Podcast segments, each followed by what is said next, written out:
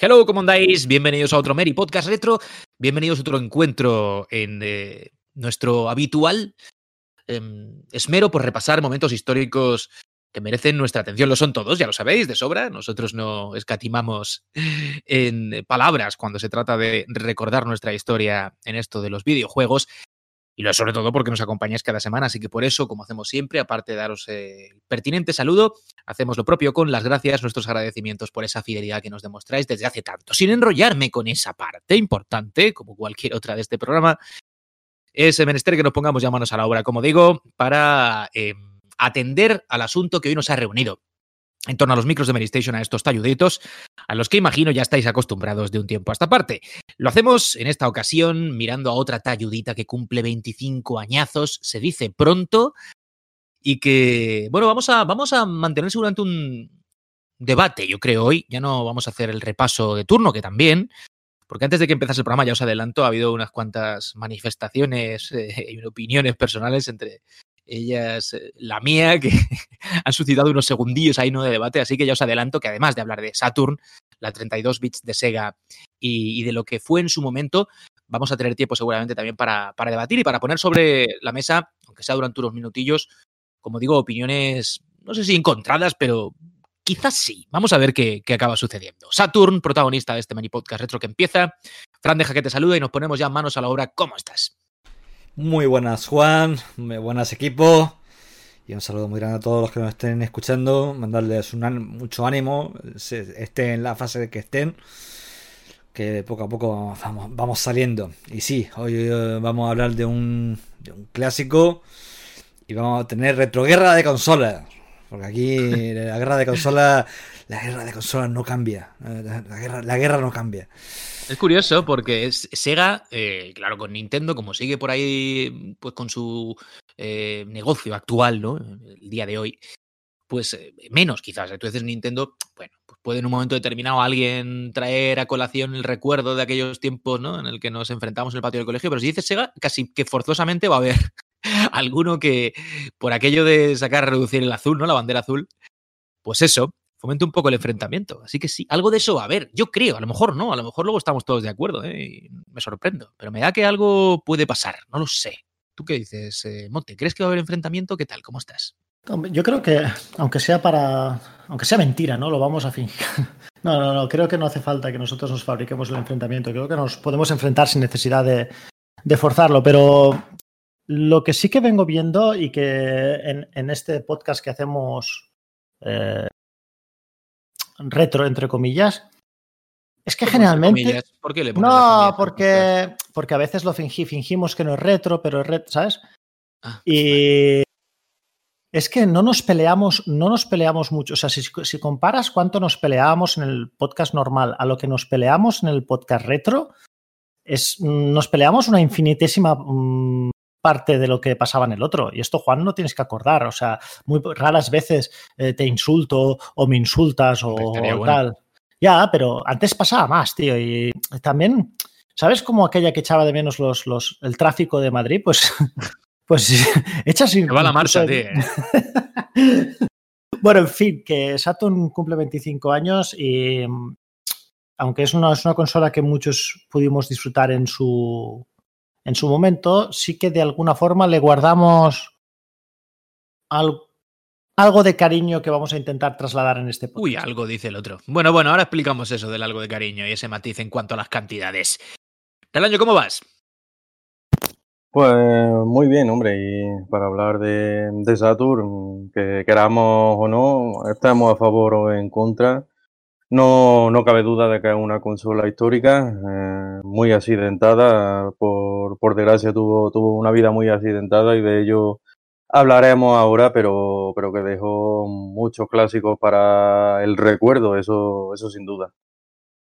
Sí, eh, juegos también van a aparecer como es lo normal en este, en este programa, así que de eso también, también hablaremos porque hay unos cuantos y muy buenos. Eh, Carlos, ya te saludo a ti para estar todos preparados. ¿Cómo andas? ¿Qué tal? Pues muy bien, aquí preparado para hablar, yo creo que de la tercera, yo creo que sí, seguramente sea la tercera consola retro a la que más tiempo le suelo meter en, en, cuanto a jugar con ella ahora mismo. O sea que para mí sigue siendo una gran máquina, pero claro, seguramente esto pasa por motivos totalmente diferentes a los que esperaba Sega cuando lanzó esa máquina, porque ellos lanzaban una máquina para... O no. Bueno, o no, no, sí, sí. ¿Eh? Podría ser, podría ser, pero bueno, que, realmente yo la juego, yo sé que tú también, ¿eh? Yo sé que Juan también. ¿eh? madre mía. Lo que, no sé es que no hago que hago no jugando a ella ahora mismo. Eso es lo que no sé. Ahí va, ahí va. Yo este fin de semana le he estado pegando, pero es lo que digo. Siempre al final, yo creo que ahora después cuando lo comentemos, terminamos jugando a cosas que a lo mejor pues no eran lo que, lo que se esperaba de aquel momento. Y ya está. Y una consola, por tanto, que para los que nos gustan los retros, pues yo creo que no es imprescindible completamente. Bueno, pues con todos ya saludados, si os parece, nos ponemos, como hacemos siempre, manos a la obra, a recordar eh, el contexto, a, mencionar un poquito las características del momento, ¿no? Que, se vivía, cómo estaba el patio en el tema videojuegos domésticos cuando surge eh, Saturn. Vamos a hacerlo, si queréis, Frank, te voy a hacer como siempre la palabra para que hagas un poco de eso, de eh, voz del nodo particular, ¿no? Que cuenta un poco lo que ocurría entonces y que nos digas, eh, vamos a hacerlo todos, yo creo al final con pinceladas en algún momento, pero sobre todo que nos digas cómo fue ese momento en el que pues la industria se ve abocada a pasar de los 16 a los 32 bits y cómo surgió así la cosa para que Sega decidiera tomar ese camino. Eh, no sé, Juan, si llamarme la, voz del nodo mm, me halaga. Durísimas, o, o, me hunde en la miseria, ¿no? Yo me pongo el traje retro y me lo pongo, ¿sabes lo que te digo? Y si, el, y si ponerse el traje retro supone mencionar al nodo, se menciona. En, como es en Petinto, ¿sabéis aquello? La familia no sé cuántos. Me hace mucha gracia. El, nodo de, Petinto es el bueno. Porque hay, hay dos cosas ¿eh? aquí. Una de dos que te ha llamado muy viejo ¿Vale? No ya viejo normal, sino muy viejo y después... Extremadamente viejo. La voz, exactamente, la voz del régimen meristacional. Eh, esto, ya lo has dicho tú, ¿eh? sí, claro, sí, ahora soy yo el que lo he dicho, no te esto lo has dicho tú. El generalísimo Franco anunció... Bueno, no, me sale, lo siento, no, lo, he, intentado. Bueno, bueno, bueno. eh, bueno, estoy, estoy descolocado totalmente. A ver, eh, ¿estamos hablando de pantano o de Saturn? De Saturn, ¿no? Venga, correcto. en un pantano, en un pantano te estás metiendo, así que A ver, eh, Saturn. Bueno, yo creo que Sega mm, externamente iba bastante sobrada y bastante segura de, sí misma. Es verdad que había tenido algunos traspiés con tecnología y tal. Eh, estamos hablando de 32X el mercado no entendía muy bien todos esos vaivenes, ahora te saco el Mega CD, ahora te saco el 32X, pero bueno, eh, Sega venía de una posición muy dominante, particularmente en, Europa y sobre todo en Estados Unidos. Ah, muy dominante tampoco es la palabra, ¿vale? Pero digamos que ellos se veían con cierto halo de, bueno, le hemos comido un poco la tostada a Nintendo, hemos dominado algunos mercados importantes eh, y vamos a dar el salto antes que Nintendo. Vamos a atacar primero. Vamos a sacar la nueva consola, la consola que va a sustituir a Mega Drive, va a estar antes de que Nintendo pueda ni mm, siquiera razonar. De hecho, Nintendo había adoptado una política muy conservadora de si Super, si Super Nintendo sigue vendiendo, no vamos a ir con prisa. Y que por cierto le dio, le dio muy buenos réditos al final, porque también fue la época en la que salió Donkey Kong Country y tal, que le dieron un, nuevo aire a la, a la consola. Y bueno, pues la estrategia de Sega estaba clara, golpear primero, golpear antes, aprovechar todo el bagaje que habían conseguido en su época con, con Mega Drive. Y confiándose en que realmente su gran rival era Nintendo. Nintendo le queda bastante tiempo, no se le esperaba eh, hasta bastante tiempo después con su nueva consola y los rivales que, les quedaba a, Sega pues no eran gran cosa. Eh, había estaba lo de 3DO estaba una tal Sony pero Sony no bueno Sony una multinacional y tal pero nunca tenía nunca habían hecho una consola y pues seguramente ellos pensaban que bueno eh, sí vale una consola una compañía mucho más grande que nosotros pero aquí la que ha hecho recreativa, la que ha hecho consola, la que lleva una trayectoria ascendente en el mundo del videojuego, la que hay alguien en el mundo del videojuego somos nosotros, nosotros somos Sega y no nos va no nos va a asustar una compañía que no tiene ninguna experiencia ni ningún nombre asociado a ella en el videojuego. De hecho, la, rechazaron. O sea, mm. Sega rechazó a, Cierto. a Sony, que le propuso después de que, de que Nintendo no quisiera trabajar con ellos. Sony propuso a Sega pues elaborar juntos la sucesora de Mega Drive. Y desde Sega América sí estaban de acuerdo, pero desde Sega Japón dijeron que que y que quién era Sony, que no era nadie y que aquí los que sabían hacer consolas eran ellos. Hmm. Y aparte, también habían rechazado los, los chipsets de Silicon Graphics, que también se le habían ofrecido y por lo visto, bueno, ahí posiblemente no se sabe, hay mucha especulación sobre si esa equivocación fue tan definitiva, pero claro, si hubieran hecho una consola con el chip de Silicon Graphics y además con unidad CD, que ya sabemos que el chip de Silicon Graphics fue el que luego utilizaron en la Nintendo 64, la cual su gran problema fueron los cartuchos, pues bueno, a lo mejor en un universo paralelo en el que Sega hubiese aceptado la tecnología de Silicon Graphics y además hubiera hecho una consola con CD y esa consola no hubiera costado un dineral totalmente inasumible, más que una Neo Geo, pues a lo mejor las cosas habrían salido mal, porque yo creo que lo que ha dicho Fran, ellos cuando atacaron primero ya más o menos sabían que el tiro no le iba a salir bien, porque lo que ya se sabía de PlayStation era bastante fuerte. De todos modos, ¿no pensáis que la historia, no solamente la de los videojuegos, pero también es la de los, videojuegos, también, es una historia más que de aciertos, es una historia de grandes cagadas? O sea, es. Mm. ¿Verdad que sí? O sea, es. Mm. Yo la, yo la cagué y por esto pasó esto que después se resultó ser un pilar fundamental. Que antes estaba viendo el, documental de, Star Wars y de cómo fue una monumental cagada por parte de los estudios rechazar eh, Star Wars y después rechazar el merchandising. Bueno, ¿sabes? No. Y ahora pienso, hostia, en los videojuegos también, tío. PlayStation fue una. El nacimiento de PlayStation fue una cagada monumental. El, ¿Sabes? O sea, tantas, tantas y tantas cosas han sucedido. No tanto porque hay gente que tiene una visión fantástica de eso, sino porque alguien la rechaza, tío. Alguien rechaza algo que a lo mejor podría haber sido algo hmm. mucho más mediocre, ¿sabes?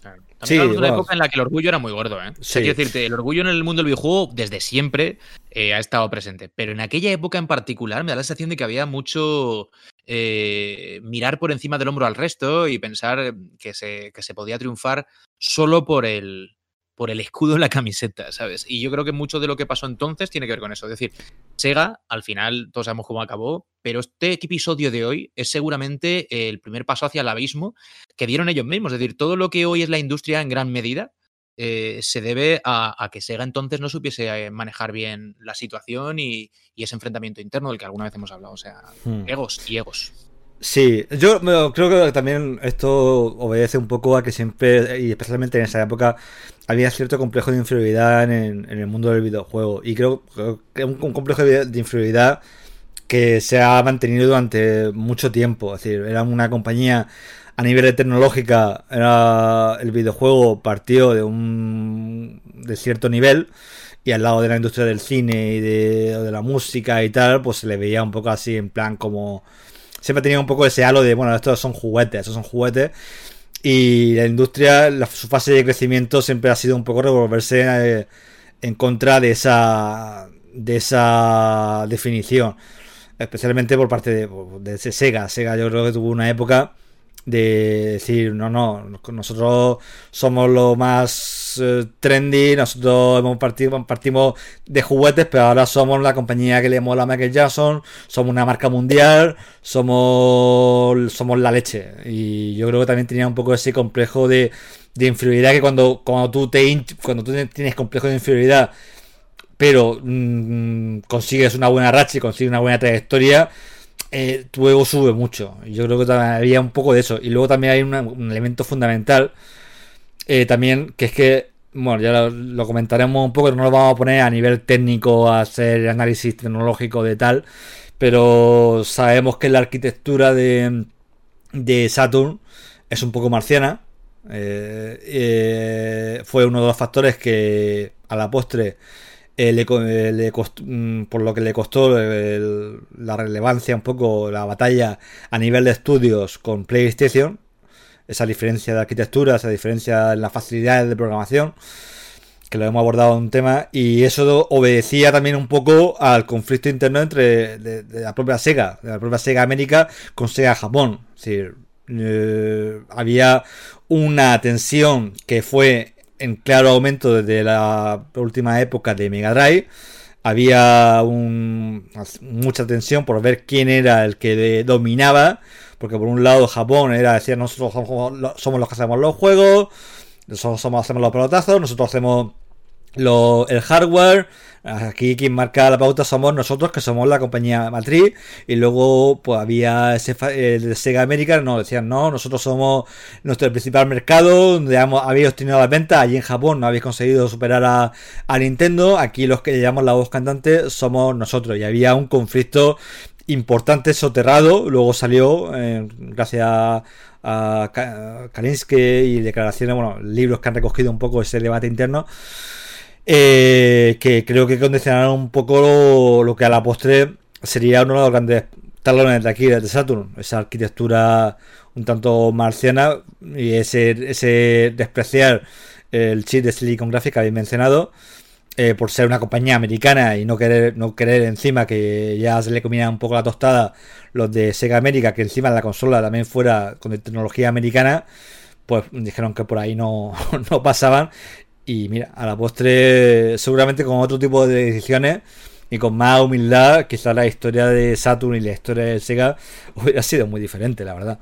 Lo de, la, arquitectura de, de, Saturn es, algo curioso, ¿no? Porque en principio Saturn estaba, estaba destinada a ser una, una máquina potentísima con las dos dimensiones que de hecho lo acabó siendo porque en el terreno 2D eh, barría por completo a, a, PlayStation. Pero claro, no, sé, no sé cuánto tiempo antes del lanzamiento de, la consola pudieron ponerle la, mano encima a una, una PlayStation y, vieron cómo esa máquina se, se manejaba con, la, con las tres dimensiones y, claro, ahí ya tuvieron, digamos, que, que hacer algo deprisa y, y corriendo y poner una especie de, parche, ¿no? Creo que era eh, otro procesador, ¿no? Para que, sí. sí. para que ya Saturn pudiera también lidiar con, gráficos poligonales y, ahí era donde estaba todo el mareo, ¿no? Que era una máquina con, dos procesadores, uno para 3D, otro para, para 2D y para manejarlo ambos a la vez era, era muy difícil y en las conversiones pues había muchas compañías que digamos que no le merecían la pena extraer el potencial real de, la consola, ¿no? A la, a la hora de, hacer esos juegos. A mí la verdad es que hay una cosa en, ese punto en concreto, que es que Sega dio ahí un paso en falso a pesar de que llevaba unos años que sí, en consola, pues ya había tenido el traspiés del 32X, pero en cambio en recreativa, pues había hecho cosas increíbles porque habían sacado la placa Model 1 y la Model 2 que las dos yo creo que son, bueno... Las dos era, era un auténtico portento para, la época, estuvo bastante adelantada, ¿eh? bastante adelantada para su época. Y ellos prometían un poco como la, idea que ellos se hartaron de vender el tiempo antes, claro que es verdad que entonces nos informábamos en revistas en España, ¿no? Pero lo que llegaba aquí, el, el run run que llegaba es que ellos estaban prometiendo, y lo, habían, lo llevaban prometiendo tiempo, eh, que tú ibas a poder jugar con los juegos de la recreativa Sega Model 1, Model 2, en, la consola Saturn, ¿no? Al final, ¿qué pasó? Pues que, bueno, ya, ya lo sabemos, ¿no? Pues las primeras versiones no estaban a la altura, luego nunca aquello llegó a ser tan, tan, tan, hasta muy al final de la consola, a lo mejor, y, habría que hablarlo también. Y ahí fue donde empezaron todas las cosas a, a no funcionar en condiciones. Qué silencio. ¿Es, un, responso? ¿Es un responso? Bien. Eh, no, a ver, la historia es esta. Básicamente, a partir de aquí podemos darle vueltas al mismo tema y opinar sobre lo que pudo haber sido y, pues eso, andar en los fallos que ya hemos dicho y demás. ¿no?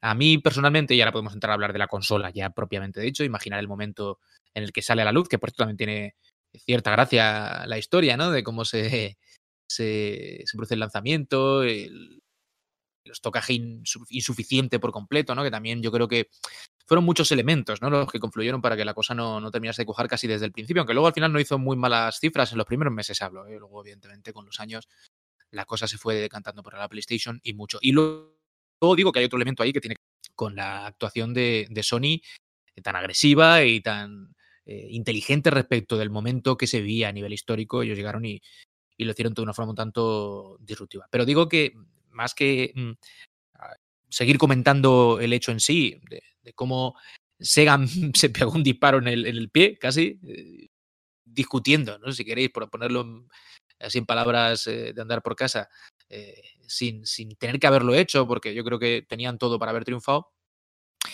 Em, Saturn es una consola que, como decimos, mm, podía hacer mucho más de lo que seguramente en el momento, y ahí podemos ya empezar a hablar de ella, eh, hizo. Esa obsesión por eh, compensar apartado 3D de la máquina y demás, mm, visto lo que iba a hacer Sony, yo creo que es un, error si, se puede decir tal cosa, porque me imagino que en aquel momento no había muchas más elecciones.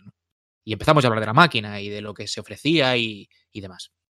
Bueno, al principio es lo que tú dices, Juan, sobre todo en, en Japón, eh, Saturn salió un tiempo antes que, PlayStation, no mucho, pero bueno, consiguieron adelantarse ahí un poco y al principio pues vendió muy bien, eh, sobre todo porque se lanzó con, una conversión de Virtua Fighter, que aunque era una, conversión irregular, porque AM2 la tuvo que, hacer a toda prisa, y, y, también por eso después salió ese Virtua Fighter Remix, ya incluso con textura, pero, pero oye, aunque gráficamente no era ni mucho menos como, como la recreativa, pero en jugabilidad sí consiguieron clavarla. Y claro, en la marca Sega es que era una institución en, en salones recreativos y, hizo valer, hizo valer, digamos, esa marca, esa fama para, para encandilar al público japonés.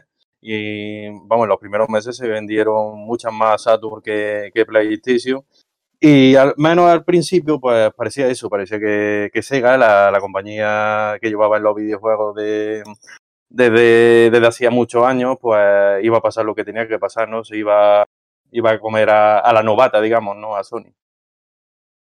A mí de la primera jornada de, de Saturn, ha sido lo primero más o menos con lo que llegó aquí a Europa también, Mm, quizás lo que me llamaba más la atención fue, ese Panzer Dragon, porque es que, eh, bueno, lo demás lo podía esperar, lo, demás podías decir, mira, no me creo que me vayan a sacar un Virtua Fighter, un Sega Rally perfecto, perfecto, tipo Port 1.1 en consola, pues yo eso creo que tampoco entraba mucho en los planes de la gente.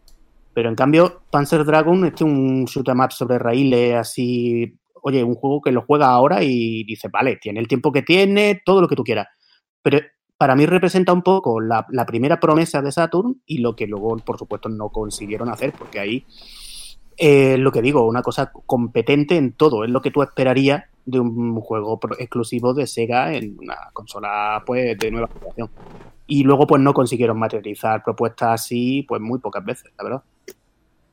Yo recuerdo, si me permitís contar mi experiencia con la consola entonces, que fue breve, o sea, como digo, mm, la pude disfrutar bastantes años después, evidentemente ya una vez que tuve la mía, ¿no? Pero habían pasado muchos años. Y en ese momento mm, la vi, digamos, lo suficiente como para poder comentar aquí hoy ese encuentro en un par de ocasiones. Una vez en el corte inglés de Alicante, es como un, un sitio muy típico, ¿no? Para ver consolas eh, en el primer momento, los Canadian, como dije el otro día con Neo Geo y demás, pero bueno, estamos por ahí paseando y estaban haciendo un concurso que había organizado Sega España eh, no sé si Sega España o el corte inglés con Sega España, pero en cualquier caso era una cosa a nivel nacional eh, de Daytona. Y lo digo porque Daytona es precisamente uno de esos juegos que se le quedaban muy, muy grandes a, Saturn. Lo mismo que con otros, quizá siendo versiones menores de la recreativa. Pues bueno, Saturn, eh, digo, Daytona tenía todavía mucho. popping, ¿no? Había... Sí, había, había mucha cosita ahí que, bueno. Sin embargo, claro, venía uno de lo que venía y por mucho que ya habíamos he catado, los que tuvimos el 32X, cositas poligonales con cierta solvencia, olvídate de las texturas con cierta fluidez y el, Daytona sorprendía. Y yo estuve jugando, lo hice fatal, por cierto, en el, concurso. Y, la sensación que tuve no fue mala. Evidentemente, insisto, con el prima del momento. El otro encuentro ya es en casa de un primo y es un amigo suyo, porque esto es lo típico que yo creo que nos pasaría a muchos, y es que como la consola se vio eclipsada por, PlayStation, ¿vale? Que además era la novedad y que... Eh, llamaba la atención porque estaba hecha por Sony, como dijimos en su día también, y eso, quieras que no, era nuevo eh, a nivel videojuego. Los de Sega pues llevaban mucho tiempo disfrutando de máquinas eh, hechas por la compañía y era como, bueno, pues una más. Y digo, uno de los que la tuvieron, que no debieron ser tantos, eh, la trajo a casa de mi primo. Y estuvo jugando a, quiero recordar que un Road Rush, que está muy chulo. Y no sé si trajo también un Need for Speed, quiero recordar que había por allí. Hablo de memoria, o sea, puedo estar pifiándola perfectamente, pero sí que había un par de juegos de conducción. Y, de nuevo mi, sensación no fue, no fue mala. Pasa que, claro, ahora lo que decimos, eh, los grandes juegos, que los hemos descubierto después, no tiran de las tres dimensiones, pero bueno, en el momento era la apuesta de, Sega y seguramente la única puerta que tenían entonces para acercar a, a PlayStation. Yo me acuerdo que mm, mi primera experiencia con Saturn fue en, casa de una persona. y, de la que no diré su nombre. No, ya ha salido en el programa. Y, mm, y fue con un juego de fútbol. Que si me, si me preguntas, no te sé decir qué juego de fútbol era. Era. A mí, yo, siempre pensaba, antes lo, se lo preguntaba o hablaba con, con, Forcada y le decía, ¿qué, qué, qué podía ser eso? ¿no? Y Forcada decía, no sé, un super no sé qué, un. Un. Ayúdame. Sega algo soccer, Sega lo que sea, Sega Worldwide, creo que era algo de esto. yo, realmente, si yo tuviese que llamar un juego de fútbol random de la época, seguramente le pondría Virtua adelante. ¿sabes? Virtua Striker, Virtua Fútbol, Virtua algo, ¿no? Pero era un juego. Pero era sí, pero no era un juego en 3D, sino era un juego, digamos, entre comillas, eh, al estilo clásico. Yo. Con, con spray, ¿no? Para, los jugadores. De todo, sí, de todo lo, lo que vi de. Aparte, aparte de Panzer Dragon, que de hecho, creo que hubo una secuela para Xbox, ¿puede ser? Eh, Panzer Dragon Horta, ¿puede ser? Sí, sí. sí, sí. Y de remaster, este juego luego ha tenido recorrido, ¿eh? Panzer Dragon ha tenido recorrido. O sea, quitando es, cortas experiencias de, la época, siempre había la sensación de que la gente que había comprado una Saturn se había equivocado. Sí, este era un poco el tufillo que había en el aire, sí. Siempre, o sea, como yo tenía 16 o 17 años en el momento que, que toque por primera vez una Saturn. Y mm, con, gente que a lo mejor rondaba tu edad, a lo mejor era más joven que tú, tenían 14, 15 o 16, todavía no hacías adquisiciones de ese potencial normalmente tú por tu cuenta. Siempre eran a lo mejor, eh, o era una decisión informada que tomaban tus padres a raíz de que tú habías dado mucho la turra, o eran algo que tus padres por iniciativa propia se dejaban aconsejar por la tienda del, del momento, ¿no? Y si ese fue el caso, muchas veces, especialmente después cuando salió PlayStation y, ya más adelante con Nintendo, con Nintendo 64, siempre hubo tuvo el que tenía la Saturn, que la gente no se compraba todas las consolas en aquella época. ¿eh? Era algo, era algo, era una decisión que te ataba, formaba tus amigos, ¿no? Era, un, era una decisión capital la de, la de qué consola tenías, ¿no? Porque, claro, te relacionabas con la gente que tenía tu misma consola. Y siempre había esa sensación que yo siempre consideré un poco injusta, pero el mercado era el mercado que, que te habías equivocado con Saturn. Y es una pena, porque tú miras la lista de juegos en general y no es, no es una mala lista de juegos, tanto los que llegaron como los que no llegaron, que hay unas cuantas joyas que se perdieron ahí para el público europeo y que tuvimos que recuperar eh, tiempo después. Y, hostia, a ver si sirve, si hacemos por un poco de redención también de esto, porque de alguna forma debería, todavía ha quedado un poco la, ¿sabes? Excepto en los fans de Saturn, como vosotros que tenéis siete cada uno. Em, y por lo tanto ya tenéis más o menos entre todos el 50% de sus ventas en España. Eh, a, ver si conseguíamos redimir a la consola de, esa sensación general de error que tuvo, especialmente en Europa. Mm, es difícil de todas formas eso, ¿eh? Yo creo que es difícil en Occidente sobre, sobre todo, en, Japón no, en Japón llegó a tener cierto éxito y de hecho las compañías allí la, estuvieron apoyando hasta, hasta prácticamente que hasta que Drinka tomó, el relevo, pero aquí en Occidente es que mm, digamos que quedó fuera de juego bastante, bastante pronto. Ya desde el inicio em, Sony supo jugar muy bien el factor precio de, lanzar su consola. No recuerdo si eran 10.000 pesetas menos de lo que costaba Saturn o, algo así. Y eso ya evidentemente a la gente hacía que se decantara más ¿no? por, por la consola de, de Sony. Y, también el factor publicidad, creo yo. Eh, no sé si recordaréis que al principio Saturn se vendió aquí en Europa como, digamos, como la máquina multimedia definitiva, ¿no? Que no solo era CD para... y no sé qué más. Sí, que si tenía vídeo CD, puedes ver tus ¿Os acordáis de propios vídeos, efecto foto CD y... estroboscópico, efecto Sí, sí, estroboscópico, foto que CD y no sé qué más CD, que, que eso al final quedó en, en agua de borrajas todo. CD ¿no? más G. Qué putada, qué putada para, Sa- para Sega. Tres consolas seguidas, tío, que son Game Gear, Saturn y Dreamcast. Porque yo creo que Sega hubiese podido soportar una Saturn. O creo que Sega hubiese podido soportar una Dreamcast. O a lo mejor una Dreamcast y una Game Gear, o una Game Gear y una Saturn. Pero tres fueron su. Fueron muchos, muchos, muchos clavos en su ataúd.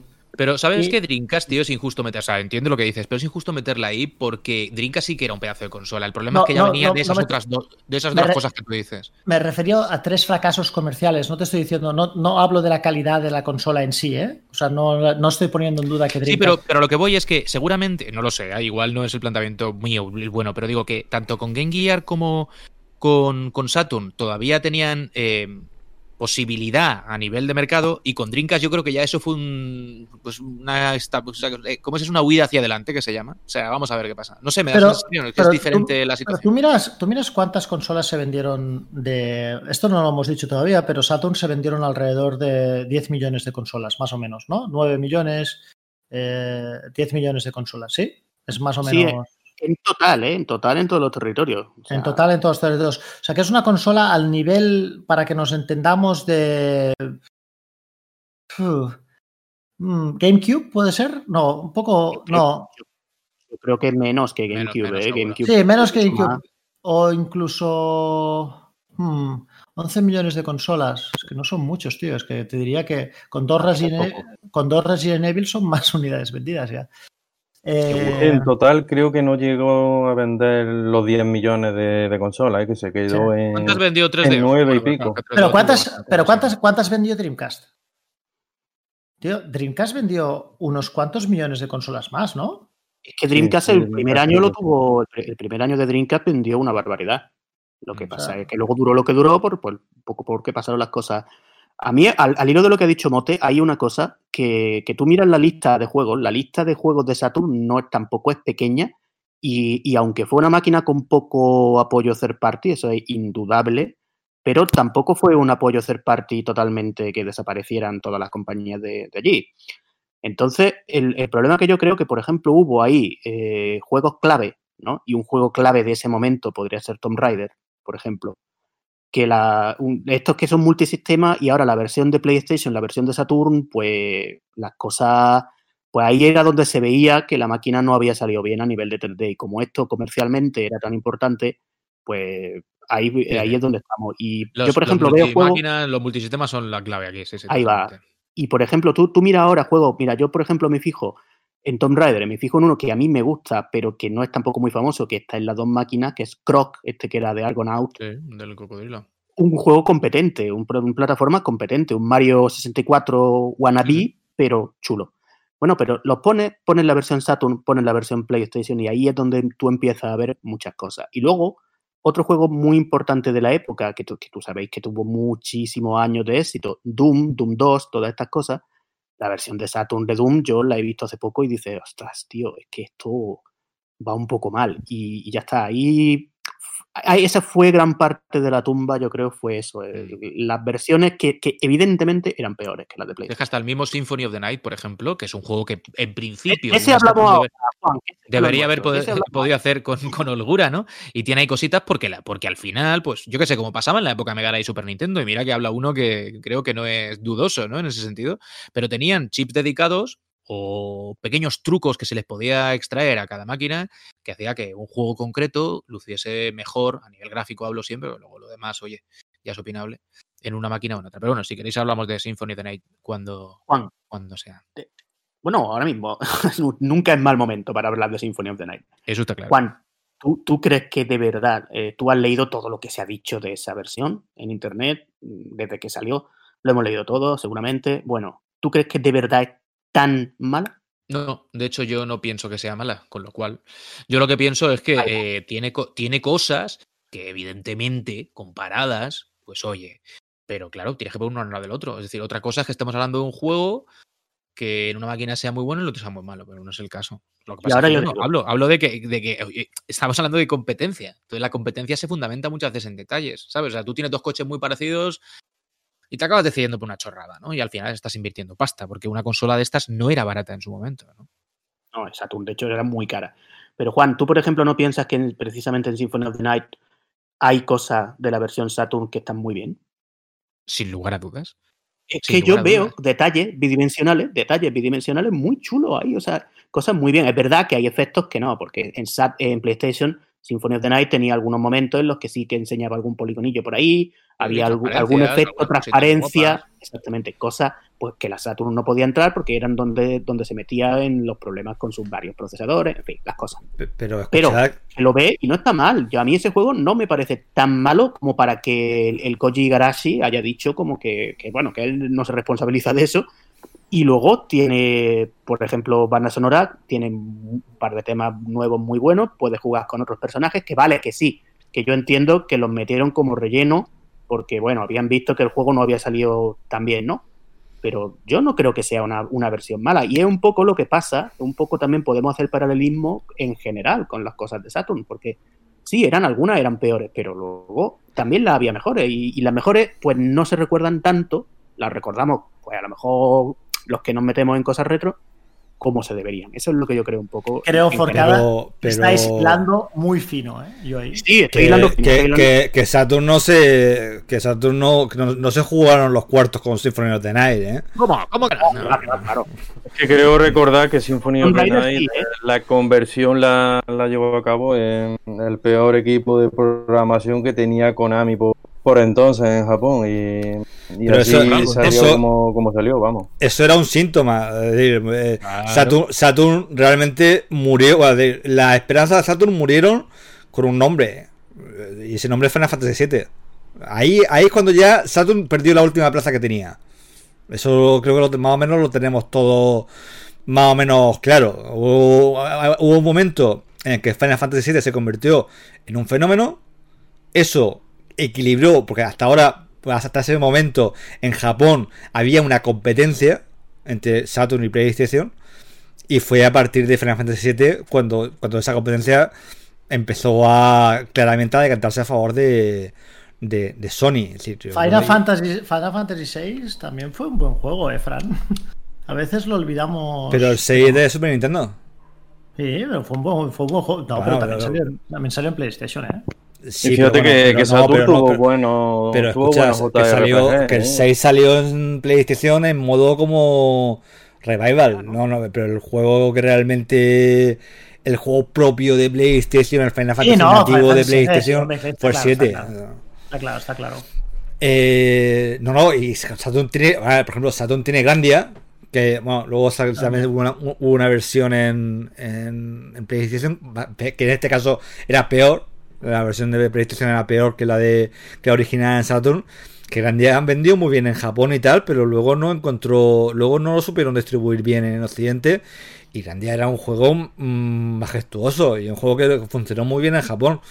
Y como eso hay varios ejemplos de juegos que De tuvieron hecho, el muy- 2, el 2 está considerado uno de los grandes exponentes del juego de rol eh, occidental. Ahí, oriental, creo. Si Sí, no pero, pero, eso fue pero llegaría más tarde. Sí, sí. sí. Pero bueno, quiero decir que es una saga con, con- con peso, que es- no es una saga. A lo mejor hay mucha gente que desconoce que no desconoce la saga o no le suena porque no es de las más eh, mediáticas, pero estamos hablando de, de un, de un juego o de una saga de alto calibre aquí. ¿eh?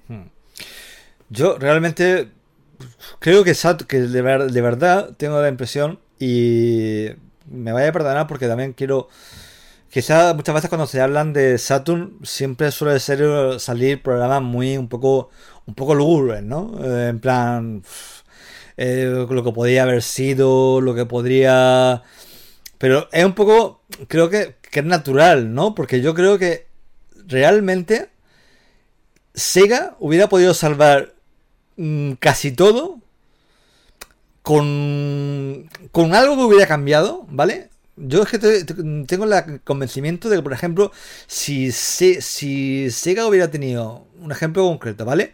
La visión de, de coger a Square Enix y decirle, mira, eh, lo, que, lo que hizo Sony, lo mismo que hizo Sony, mira, vamos a dar, a facilidades, facilidades económicas, eh, facilidades las que queráis, tenéis nuestro formato óptico, con que algo hubiera cambiado de la ecuación, yo creo que Sega hubiera podido, hubiera podido, la historia de Sega y de Saturn hubiera sido muy diferente.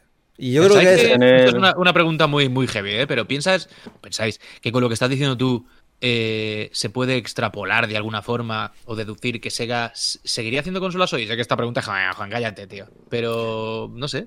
Yo creo, que sí. Por ejemplo, mira, antes Creemos que este es el gran traspiés. Esto es lo que realmente empieza a echar tierra sobre Sega en algún punto. El cúmulo de errores.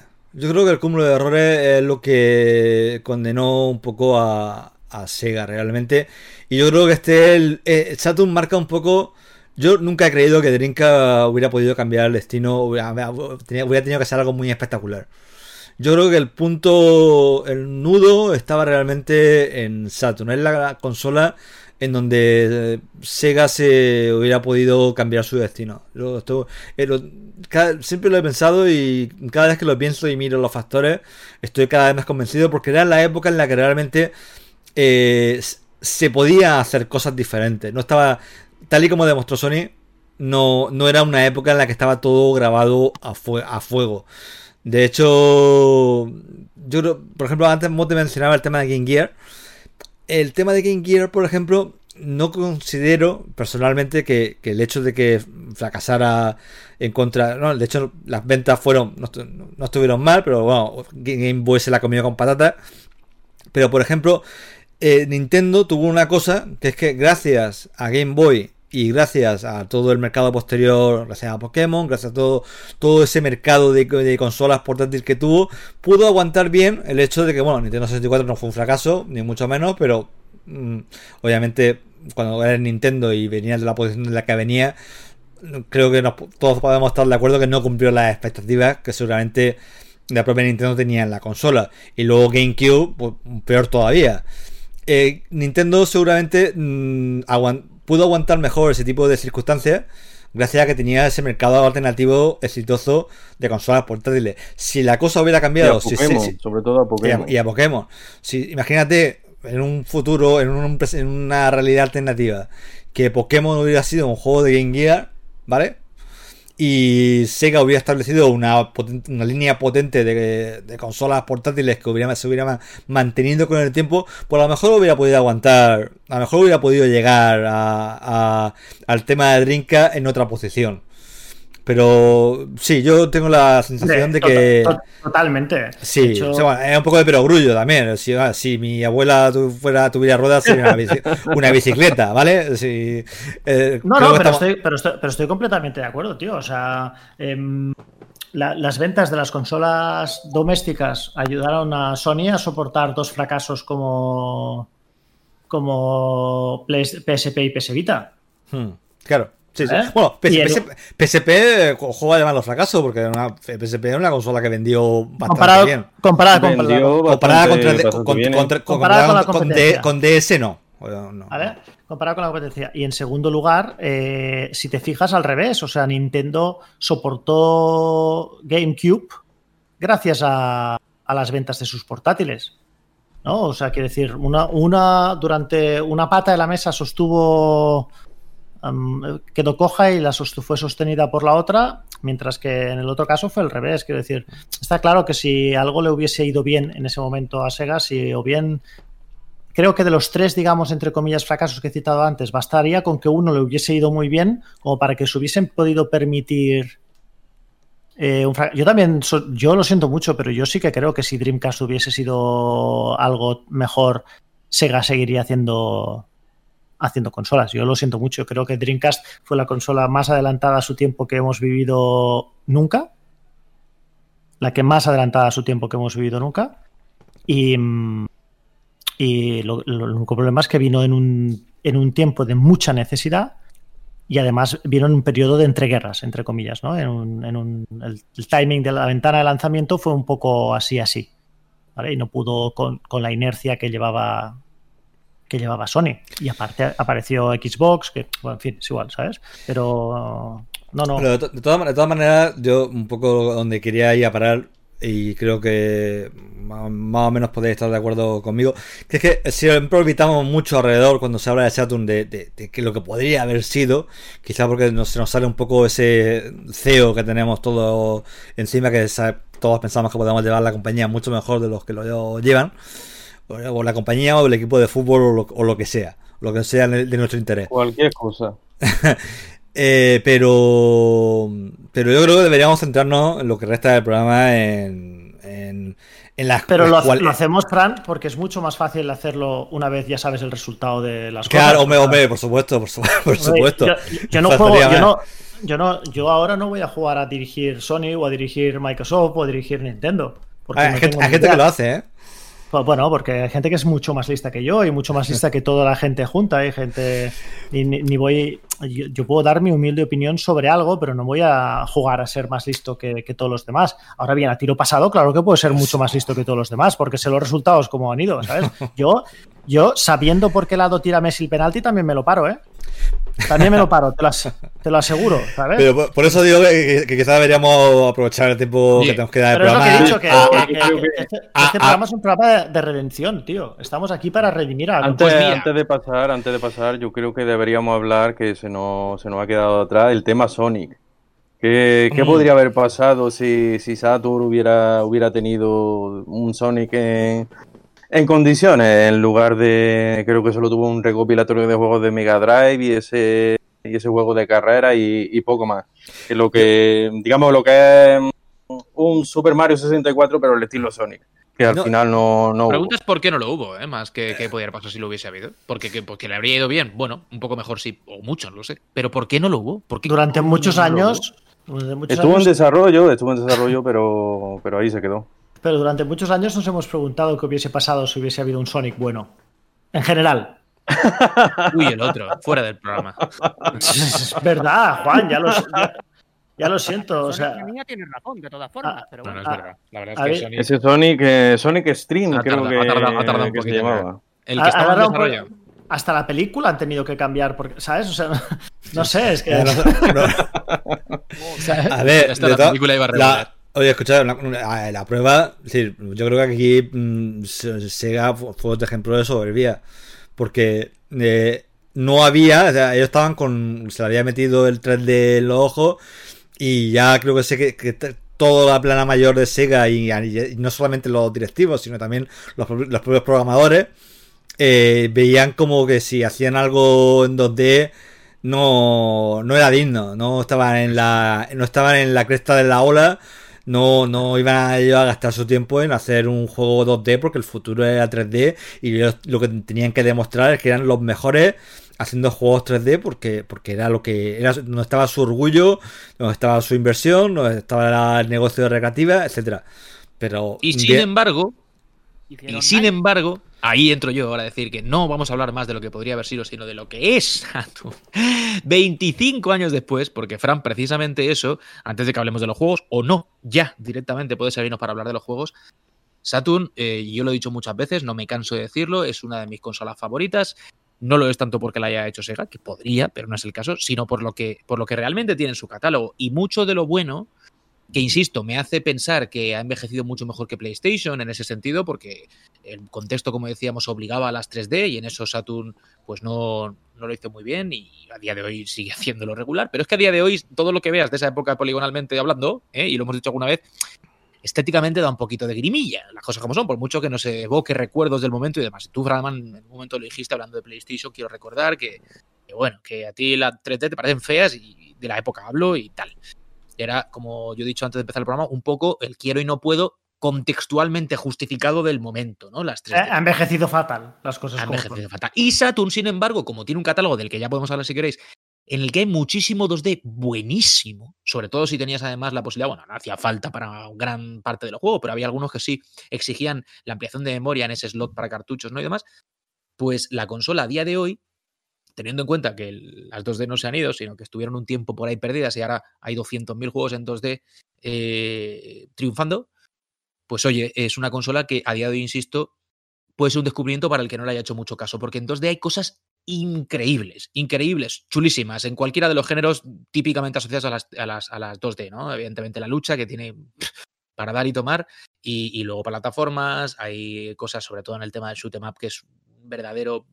Yo que sé, es la mejor consola. La increíble, mejor. o sea, lo de, lo de Saturn es brutal, y claro, por eso digo que a mi, a mi modesta también opinión, pues Saturn merece estar entre las grandes, por mucho que en el momento, y eso lo hemos dicho ya durante los minutos que llevamos de programa, no lo decías. ¿eh? Así que venga, vamos a hablar de ese catálogo tocho chulo que tuvo.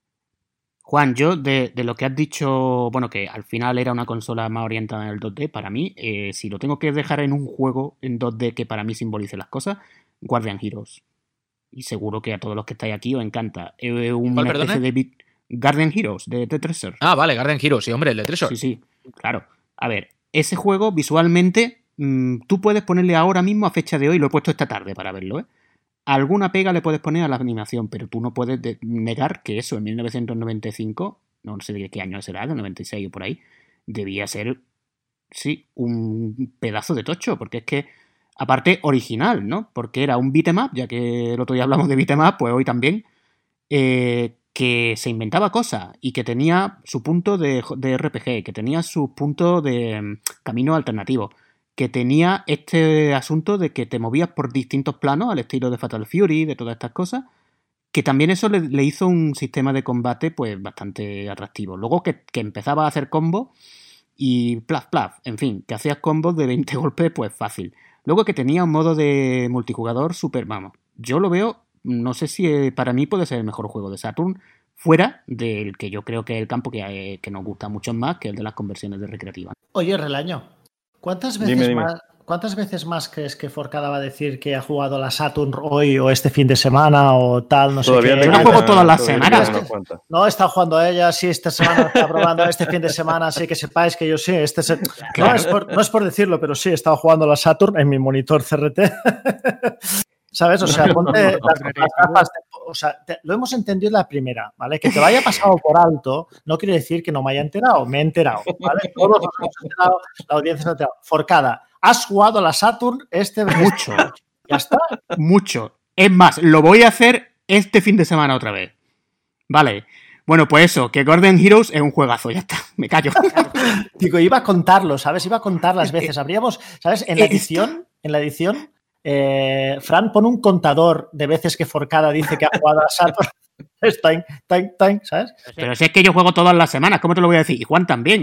Time, es que otro, otro más. Tiene un, un, timbre cada vez. Oye, por cierto, por cierto, por cierto, eh, a los que, aparte de la coña, eh, una cosa que sí que hay que aplaudirle a, a, Saturn o a los responsables a nivel de fabricación de la, de la máquina, para que podamos estar haciendo cosas como la que hace Carlos, que jugarla mucho actualmente, eh, es que a nivel de arquitectura es, un, es una roca.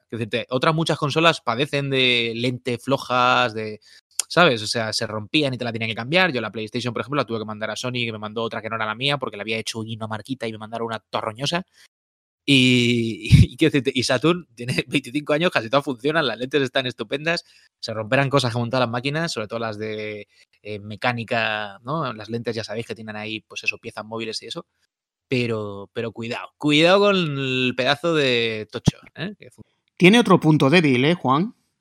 Tiene, tiene otro talón de Tirarla contra la pared, Carlos, no. No, pero no, digo, digo, digo, de verdad. Sin intervención humana, sin intervención humana, tiene el talón de Aquiles un poco de. Y seguro que tú lo has notado. Del, del puerto de cartucho, que yo creo que ahí hay pocas que todavía aguanten. Seguro, el mío rula. La verdad es que yo en ese sentido no he tenido problemas. Pero vamos. Pero tienes que, jugar, tienes que jugar con juegos descargados online. Las jode, ¿verdad que sí?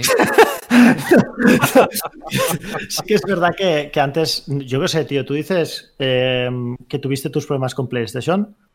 Yo, honestamente, Juan. Sé, creo que... sé de más gente, ¿eh? Sí, pero honestamente, Juan, creo que tienen mucho más problemas las consolas de hoy. O sea, ah, sí, bueno, claro. eso por supuesto. Sí, Incluso claro. la Play comparada con las de hoy es una maravilla en ese sentido. O sea, sí, sí, claro, te lo digo. O sea, no que, que, era una roca, me lo creo, porque, pero es que comparado con, con hoy, ya sé que suena esto un poco polla vieja total, pero es que yo siempre lo digo, yo Xbox 360 tuve 5, ¿eh? Madre de Dios. Cinco. De, de, la primera PlayStation. Y la, y la PS3 Pad, la primera, a ver si alguna que dure, eh, cuidado. La, la, retrocompatible. Igual alguien está en casa diciendo, ya te digo. Se han roto todas, tío. Sí, sí, o sea, una pasada, sí, sí. Pero bueno, en fin. Venga, más juegos. a ver, eh, en cuanto, en cuanto a juegos, también es obligatorio hablar de, los juegos de lucha 2D, ¿no? Que, Madre mía. Que precisamente pegaban por, por aquella época y sobre todo Capcom y, SNK sacaron unas conversiones maravillosas de, de sus recreativas que las la ponía al lado de la de, PlayStation y, ahí es donde Saturn sí que sí que podía estar orgullosa y sacar pecho. Eh, muchas veces tenía la ayuda de, cartuchos de, expansión de RAM, pero, pero es que las conversiones que tenía eran magníficas. Y, además la trilogía Street Fighter Alpha, los, eh, el X-Men versus Street Fighter, Marvel Superhéroes versus Street Fighter. Eh, también guapo. Sí, sí, King of Fighter también, las mejores conversiones de los juegos de SNK también estaban en, en Saturn, em, ahí la lástima es que la mayoría no, no la vimos aquí en, Occidente, pero, pero bueno, em, yo a la gente que conocía por aquella época que tiene una Saturn, pues acababa importando los juegos, porque si solo te podías limitar al catálogo europeo, había, había poco a lo que a lo que pudiera rascar, pero es que eso, si te gustaba la lucha y tenías una Saturn, ahí podía, podía disfrutar, pero, pero bastante. Y otro juego de lucha que podría destacar, aunque, aunque sea en tres dimensiones, que, oye, Saturn también tuvo, hay cosas bastante, bastante buenas, aunque los desarrolladores de Sega les costó, digamos, cogerle eh, el truco a ese hardware tan, tan complicado, pero, pero cuando lo cogieron dejaron unos juegos bastante potables. Yo me quedaría con el Fighter Megamix, ¿no? que era una especie de Sega All Star, en el que te salían personajes de, de toda su saga, eh, incluso algunos muy locos, como el coche del Daytona USA, lo podía ver ahí de, de personajes luchando con, con, el, protagonista de Virtua Fighter, por ejemplo.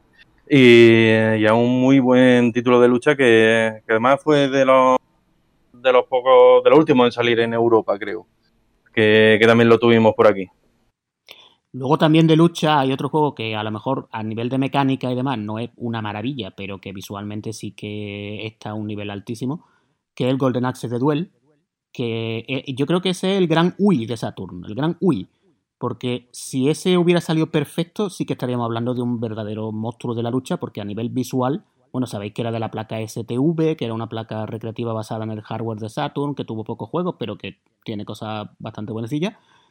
En shoot'em up, sobre todo, pero ese juego de lucha yo dice, bueno, no llega a ser un Street Fighter, no llega a ser un... Pero, por ejemplo, yo lo veo un poco al nivel de las cosas así más secundarias de Neo Geo.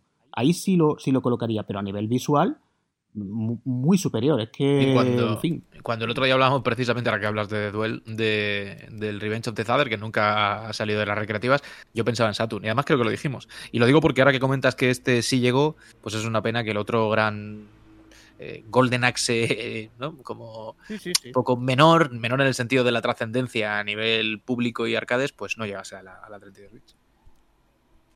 Sí que llegaron también algunas conversiones mm, mucho más que meritorias a Saturn de juegos de Sega anteriores, porque tienes por ahí un Outrun totalmente perfecto, que tampoco es un juego para tomárselo a Una versión HD, tiene, ¿no? El, ¿Cómo es esto? Que tiene una opción que... Sí, sí, quiero recordar que le podías poner ¿Cómo es? ¿Como una alta resolución alguna movida así dentro de las opciones? Quiero recordar. Tiene alguna cosa, sí, es que además hay dos.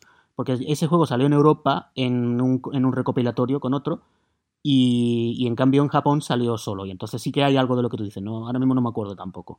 Pero es que ese juego técnicamente no era ninguna tontería, porque la prueba es que, bueno, en, en 32X no llegó a salir porque tampoco daban que...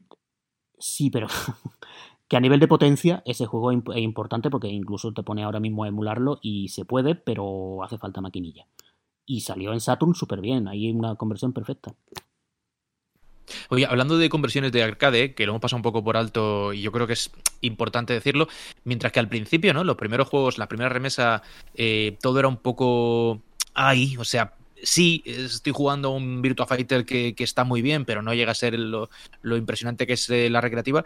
Luego sí que se hicieron cosas muy guapas. El Virtua Fighter 2 es un juegazo. Hubo también ese eh, Virtua Fighter Remix, ¿no? Con texturas. Eh. Es como que se quisieron quitar la espinita de haber lanzado aquellas versiones un poco menores de sus recreativas de éxito con, con títulos que sí que ya, sin ser tampoco lo que se veía en los recreativos, dejaban la consola en un mucho mejor lugar. Es decir, Sega sí que supo, como es lógico, en los que la habían hecho, sacarle partido a las 3D de forma notable.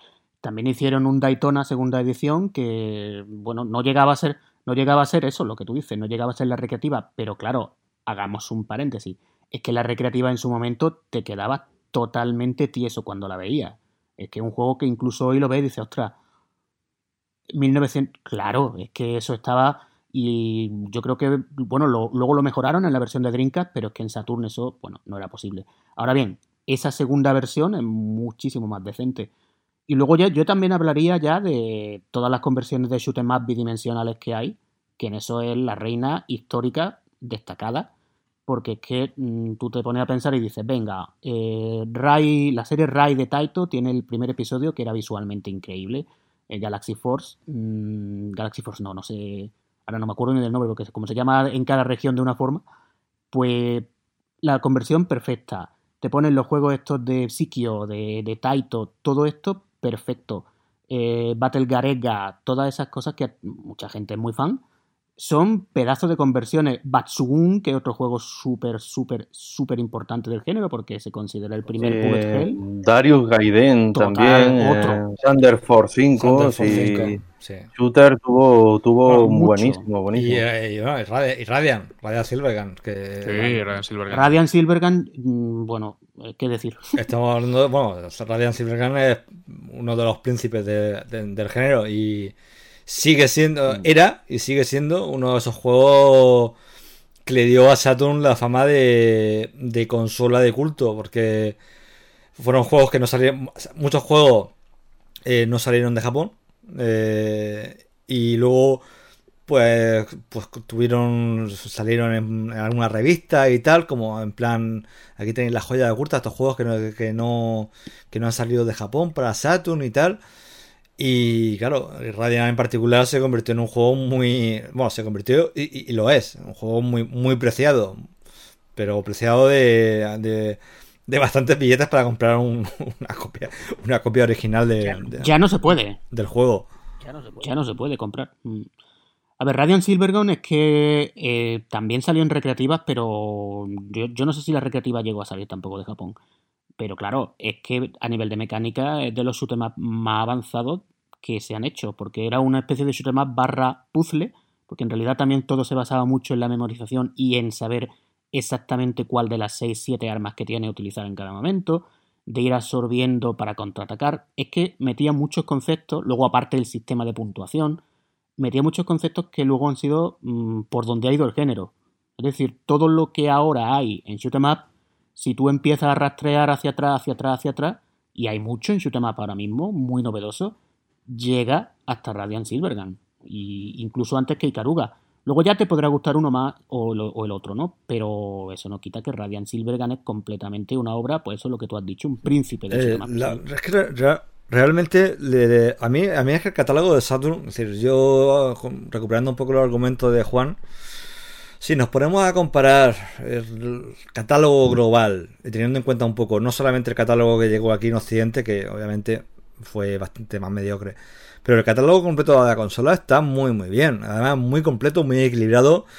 Con hay una todo, ¿eh? Sí, y hay una cantidad, de, hay una cantidad de género, por ejemplo, que, no están tan bien representados en otras consolas, en otras consolas, o tienen ejemplos, creo que como Sutten Up, eh, Saturn es una consola que le da unas cuantas vueltas a, PlayStation, que también tiene lo suyo, también, que, pero bueno, pero yo creo que a nivel general creo que podemos claramente decir que Saturn le, le gana la partida. Eh, a nivel de, lucha, barre, bueno, obviamente Nintendo 64 ni, participa. Y Saturn, bueno, PlayStation pues tenía los Tekken y tal, pero a nivel de lucha, eh, combinando todo lo que había de SNK de 3D de, la propia Sega y todos los juegos que tenía 3D y 2D, Saturn también es una consola que, que, vamos, que está por encima de, las demás eh, claramente. Y luego, por ejemplo, hay una serie de ejemplos concretos que nos dicen lo que podría haber sido. Porque, por ejemplo, Burning Rangers es un juego de, de Sega que es un juego 3D espectacular, técnicamente una auténtica maravilla. Hacía cosas que se supuestamente otras decían que no, que decían, no, es que Saturn no podía hacer transparencia en 3D o no podía hacer ciertos efectos y tal. Y veías Burning Rangers y, veías que efectivamente sí podía hacerlo. Lo que pasa es que. Ahí sí, sí se notaba que, que Saturn estaba aprovechado, eh, aprovechado al 100%. Eh, y luego, por ejemplo, hay más ejemplos. Eh, Panzer Dragon Saga. Dragon Saga. Oh, otro, otro monstruo. Es un, es un, juego increíble. Es un juego con una historia y con una presentación. Y tú te dices, ves eso y dices, ¿y cómo este juego? no tuvo más impacto en, fuera de Japón? ¿Por qué no este juego se convirtió en un fenómeno global? ¿Por qué no, no hoy en día no podemos jugar a Panzer Dragon Saga en inglés en, cualquier plataforma? Que, es que, hay una serie de cosas que se quedaron se quedaron solamente en Japón no por, bueno por esa mezcla de que Sega la abandonó demasiado pronto porque quería dar, barrer un poco todo el desastre saltar demasiado rápido y se quedó se quedó la consola un poco en, tierra de nadie, pero es que había una, una serie de oportunidades y, tiene una serie de juegos que lo hace una consola que por eso tiene ese problema, ese sentimiento de que podía haber sido algo diferente. Podría haber sido algo diferente cuando, cuando hablamos de 3DO o de Jaguar, no estábamos diciendo, joder, que si hubiera tenido esto, hubiera tenido lo otro, hubiera podido triunfar creo que no. Creo que más o menos tenemos claro el lugar que tiene 3DO o, Jaguar en, la historia del videojuego. Pero es que con Saturn sí que tenemos esa percepción de que podría haber sido algo muy diferente. Porque tiene. también eh, esos dos juegos de los que he hablado eh, son ya del último año de vida de, la consola, del, del 98. Así que digamos que ya llegaban tarde, ¿no? Eh, ya, ya se estaba pensando en Dreamcast más que, más que en otra cosa y ya, ya lo daba todo por perdido. Pero también tarde lanzaron Deep Fear, que es esta especie de clon, vamos, casi insultantemente clon, ¿no? De Resident Evil. Un juego también con un argumento loquísimo, con un mono espacial y, bueno, y, submarinos nucleares, una cosa bastante loca, que era bastante competente. Una cosa que, que, bueno, también tuvo sus buenas valoraciones en su momento y que además esto sí salió en, en Europa y fue el último juego en salir en, Saturn en Europa, tengo entendido. Y otra, otra joya también oculta que, podríamos poner aquí es el Bomberman. Eh, Bomberman de, de, Saturn para mí es el mejor título de, la saga y fijaos si, si han salido juegos de, Bomberman para, para todas las plataformas, vida y, por haber, pero vamos, la, la entrega de, de Saturn es que fue una auténtica maravilla y para mí ninguna, ninguna posterior logró, logró superarla. Sí, es que hay... Oye, ¿cuál sería vuestro juego fetiche a día de hoy? Evidentemente no hablo de lo que disfrutasteis entonces. Ese juego con el que decís, este es mi título. En Saturn... Este Candy, Crush. Ah, en Saturn. Candy Crush. Sí, sí, sí. No, no, bien, bien. ¿Cómo te ha dado el suyo? Perdona, es que, pues- joder... No va. Venga, va, va, va. Venga, venga, venga, venga. Becarios, ¿no? Venga, a ver, ¿qué? ¿Qué? Decid un título, va. Mm, está complicado. yo, me quedaría con. No, no, voy yo. No, que me lo quites. no, que me lo quites. Yo a posteriori me quedo con Gran Día. Ajá, bien, bien. ¿vale? Em, creo que. si, aunque no lo vivimos aquí en su momento, creo que el juego tiene el suficiente peso específico como para ser considerado uno de los grandes, grandes, grandes juegos de la consola. Y por tanto, por lo menos para mí, hombre, top 5. Y, por tanto, dentro de lo que es el, género del RPG en, eh, oriental. Venga, va, más. Pues yo destacaría, sobre todo, aunque ya lo ha dicho Forcada, pero yo me quedaría, si tuviera que quedarme con uno, con uno solo, con Guardian Héroe, eh, que fue un juego que a mí me, me sorprendió, me, me alucinó, o sea, Tresur, digamos que estaba en su mejor momento, eh, venía de romperlo en, Mega Drive y en Saturn también, también sacó verdadera, verdadera joyas, solo tanto este como Guardian Silvergun y algún que otro título, pero Guardian Hero, eh, eh, Héroes que era, era ya, digamos que aprovechaba al máximo la, la capacidad que tenía Saturn con, la, con las dos dimensiones, ahí se notaba se notaba bastante que en esa faceta no, no había quien le tosiera a la, a la consola y además mm, es lo que ha dicho Forcada, jugablemente hablando, como beaten up, eh, era un título magnífico que además expandía el género en, en, unos aspectos que no se habían visto hasta, hasta entonces y a día de hoy sigue siendo rabiosamente rejugable. O sea que es un videojuego, tanto gráficamente, la banda sonora que tiene, que también es, es alucinante. Un título que, que es redondo, redondo en todos sus aspectos.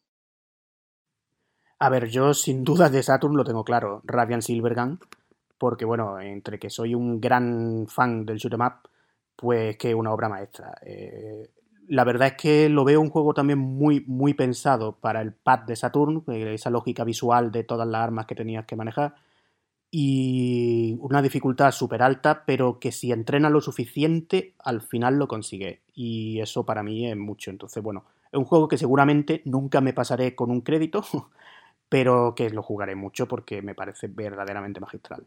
¿Y Frank qué dice? Mm, vale, el, mira, mi título yo creo que me voy a quedar con Panzer del Dragón porque fue el juego... Eh, yo Saturn la compré de segunda mano ya en la época de Play 2. Eh, me compré el cartucho y tal y me compré una serie de juegos. Entre ellos, por ejemplo, eh, Polisnaut y tal. Pero el juego que me impactó de esa primera jornada de juegos que me compré fue sin duda Panzer Dragon. Creo que tanto el 1 como el 2 como saga mmm, es una serie en general. Bueno, y luego está Horta también. Pero que siempre la saga creo que está por debajo un poco de su grandeza a nivel de percepción. Porque a nivel de banda sonora, de arte, de incluso de historia, en narrativa, creo que es un juego muy, muy espectacular. Y yo, Panzer Dragon, si lo hubiera visto, eh, bueno, de hecho yo lo vi en su día. Y a mí me parecía mucho más impresionante que, que Daytona y que. Pero quizá también porque la temática me, me, interesaba más. Luego también es verdad que, bueno, es limitado porque hay un pasillo y tal. No. Eh, vale, puedes tener esa percepción de que no es un juego tan ambicioso como los juegos 3D abiertos o otro pero, tipo pero de juegos. Esa dirección artística que tiene ¿eh? es, Es, que es tremendo, es tremendo. Tengo, la, tengo la caja de eh, del, del primer Panzer Dragón, de, que no sé muy bien por qué no se respetó en Occidente, otra de esas tradiciones que te queda un poco muerto. Eh, la, la caja japonesa de Panzer Dragon tiene ese arte de, de Moebius. Y no, corregidme si me equivoco, pero me parece que en Occidente, no sé si tenían la En caja esa- fue una renderización Exactamente. y punto. o sea, la caja, la caja japonesa es una es preciosa. Y en cambio la otra, pues, bueno, eh, el, el típico render y tal. Y nada, sí, pues yo definitivamente Panzer Dragon, aunque sí también me gustaría un, pe- un pequeño añadido, que es que no, no es un juego Solo que... uno. No solo lo pises, que seguro So- que lo estamos pensando. No, no, no, no lo pienso porque es un juego que no existe. Es un juego que solo existe en mi imaginación, en, en el territorio de los sueños A ver. que yo creo que realmente si Saturn, si se hubiera, si Yuki Naka, si el equipo de Sonic hubieran dicho, oye, vam- esto te la- ¿cuál es nuestro nuestro emblema? ¿Cuál es nuestro juego fetiche? Si la consola hubiera salido con Con un Sonic so- Manía, con Sonic Manía tenía que haber salido. ¿Cómo? Con Sonic Manía. O algo, con, con un Sonic, un Sonic, un Sonic 2D. Un Sonic 2D, pero con todos los rollos que le pudieran meterle de por tener Saturn la, lo- la capacidad de 2D que tenía. Un juego 2D impresionante. El Gran que- Sonic. ¿eh? El, ese gran Sonic que estaba que, Super Nintendo estaba vendiendo a expuertas con Donkey Kong. A expuertas por, un- por eh, más o menos el mismo año. Y que vendieron una, una burrada con los tres Donkey Kong Country. Si, si Sega hubiera hecho eso, yo creo que la consola hubiera nacido con, mucho mejor pie. Y creo que nos quedamos, nos quedamos con, con las ganas de ver que hubiera podido hacer el, el Sonic Team con, con, con un juego siguiendo un poco la trayectoria de los, de los Sonic de Mega Drive, pero en Saturn. Yo creo que hubiera sido un, un gran triunfo, seguro. Pues mira, Fran, yo eh, voy a quedarme ya que estás hablando de eso.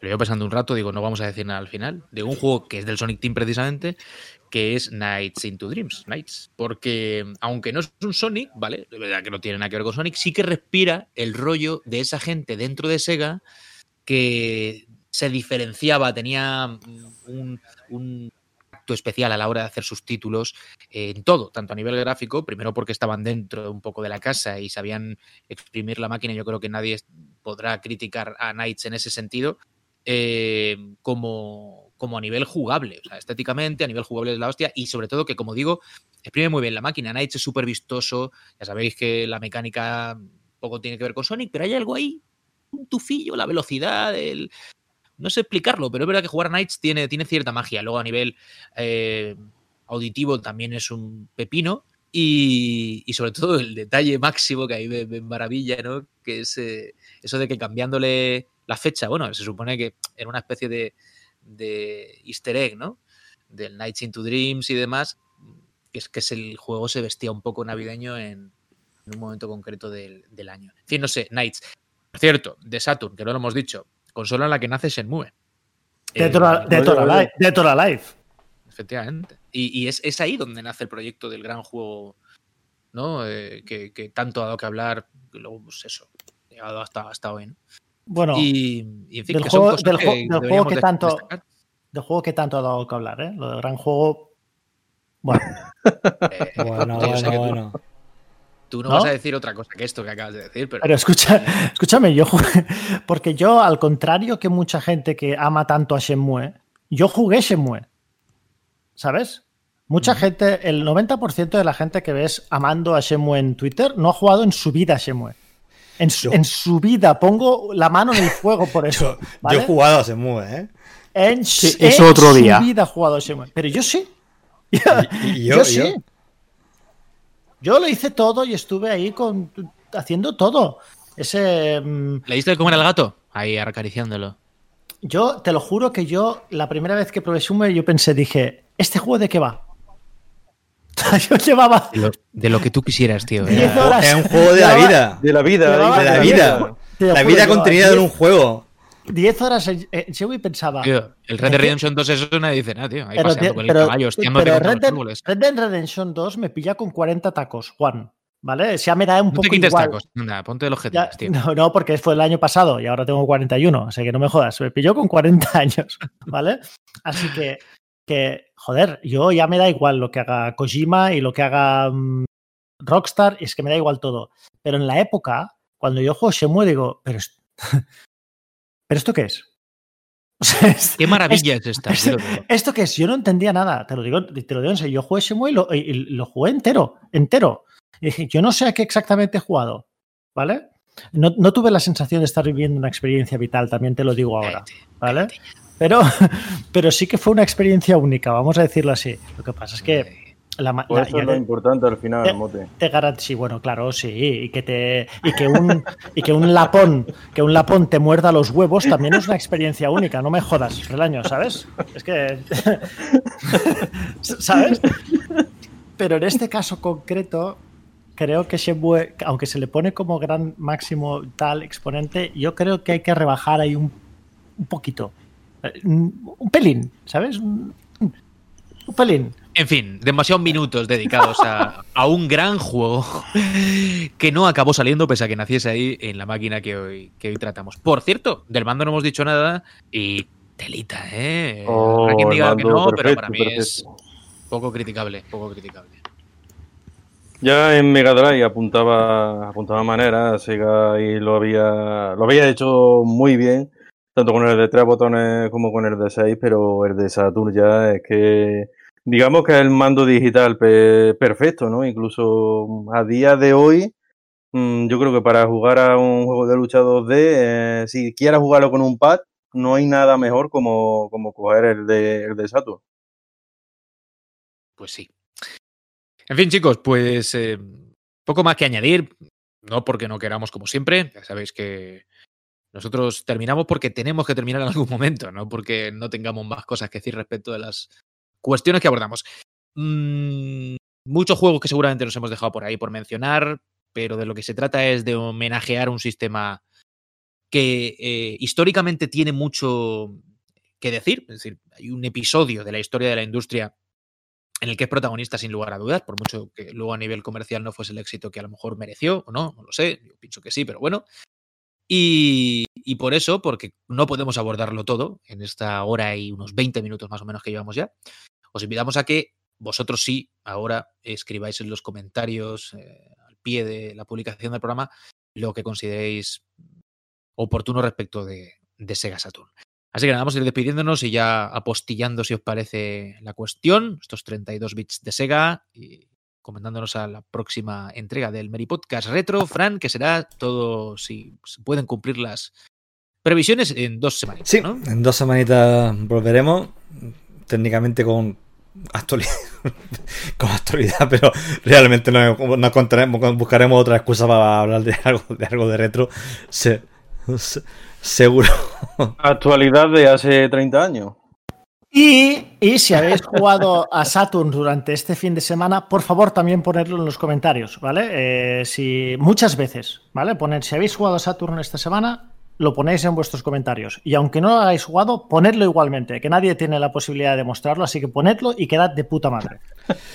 ah, pues, no, no, pues, pues eso, que sí, en dos, dos, en dos semanas volveremos con, lo que sea, no sé si será retro, si será actualidad, será una mezcla de los dos, no, no, no lo sé, pero da, pero da igual. Si lo importante es juntarnos, hablar, disfrutar de este rato y, y ya está. Si lo, el tema es, es, es, casi secundario. Pero solo si lo hacéis en una pantalla CRT. Solo si lo hacéis en CRT. Oye, ¿os acordáis de que me está viniendo a la cabeza? Antes hemos hablado de cuando se promocionaba Saturn en España, ¿no? Alguno de esos míticos VHS que se ralaban con la revista, ¿no? ¿Os acordáis del, del, cabezón aquel calvo plateado que hablaba de la consola, que era una especie como de la imagen con la que decidieron venderla, ¿no? En ah, Occidente. Sí, sí, me acuerdo, sí. Era bastante y también había una momia por ahí, por ahí en medio. Si ya te digo que la publicidad de Saturn eh, aquí en Europa de los primeros años fue muy, muy rara. ¿eh? Muy rara, por sí. Cierto, por cierto. Dime, dime, Fran. no, no, iba, a decir que yo, que yo no era muy fan de. A mí, unas cosas que no me gustaban de Sega en la época de 16 bit, todo el canal pirata y todo. inquietante. Publicidad e-, edgy, eh, como que quieran llamarlo. El canal eh, pirata, chaval, me acordaba de esto. a, mí, a mí todo eso me, me, daba. No me. No, me daba un poco así como de yuyu en la, en la época. Así era, un poco grimoso. Y, y, y, por cierto, no hemos hablado de Segata San Siro. Muy, muy, claro, claro. Muy, mal por nuestra parte. San Siro, el mítico Segata San Siro, hombre. Muy mal por nuestra parte. Eh, en Japón la, ¿eh? la, publicidad que, que, se hacía por medio de esos personajes con los anuncios que tenía que, que eran, eran fantásticos. Yo, si algún oyente no, no ha visto ningún anuncio de Segata San Siro, que se lo ponga que, que va a alucinar. Bueno, eh, venga, Arlaño, ya que estás hablando, un abrazo, tío. Pues nada, un abrazo, Juan, y mm, eso, nos vemos dentro de dos semanas para hablar de, de lo que ocurrió hace 35 años, por ejemplo. Muy bien, Mote, un abrazo, tío. Ha sido un placer estar con vosotros. Y si todo va bien, hasta la semana que viene. No, la otra. Eso es. esta semana que viene, que viene. ¿Vale? Fans de Shenmue y de Saturn, por favor, uníos. Venga, va. Venid a mí. Fans incomprendidos, ¿no? Carlos, un abrazo. Un abrazo a todos, familia, y bueno, pues nada, espero que como yo soy un ayatolá del pixel art, eso, eso creo que durante estas dos, uh, eso que he dicho, como soy un ayatolá del pixel art, yo creo que durante estas dos semanas volveré a jugar a Saturn. Así que nada, recomiendo a quien se identifique con esa tendencia artística del pixel art que juegue a Saturn. Un abrazo. Un abrazo, tío. Y nada, amiguetes, que nos escucháis, otro para vosotros enorme. Muchas gracias por vuestra eh, compañía. ¿eh? Al final es un poco eso. Nosotros la sentimos ahí, pese a que no haya interacción directa, como sí que la hubo en otro, en otro tiempo. ¿Os acordáis de los tiempos en que había eh, oyentes que entraban y tal? ¿Os acordáis? Preguntas en directo. Qué bonito. Ah, aquello. ¿Y cuántos dolores de cabeza para los responsables de aquellos que han salido Si queremos conservar la integridad, tenemos que comunicarnos como en la peli esa dejando una carta en el buzón que el otro encuentra. ¿Cómo era aquello? La casa en el lago. Menudo patraño eh, cinematográfico. Pero bien, eh, ya me entendéis. ¿eh? Un mensajito. Os leemos porque lo hacemos siempre y, nos volvemos a reencontrar de aquí a un par de semanitas hablando de seguro alguna cuestión interesante porque todas las que miran a nuestra historia como jugones lo son. Amigos, un abrazo grande. Nos vemos pronto. Adiós.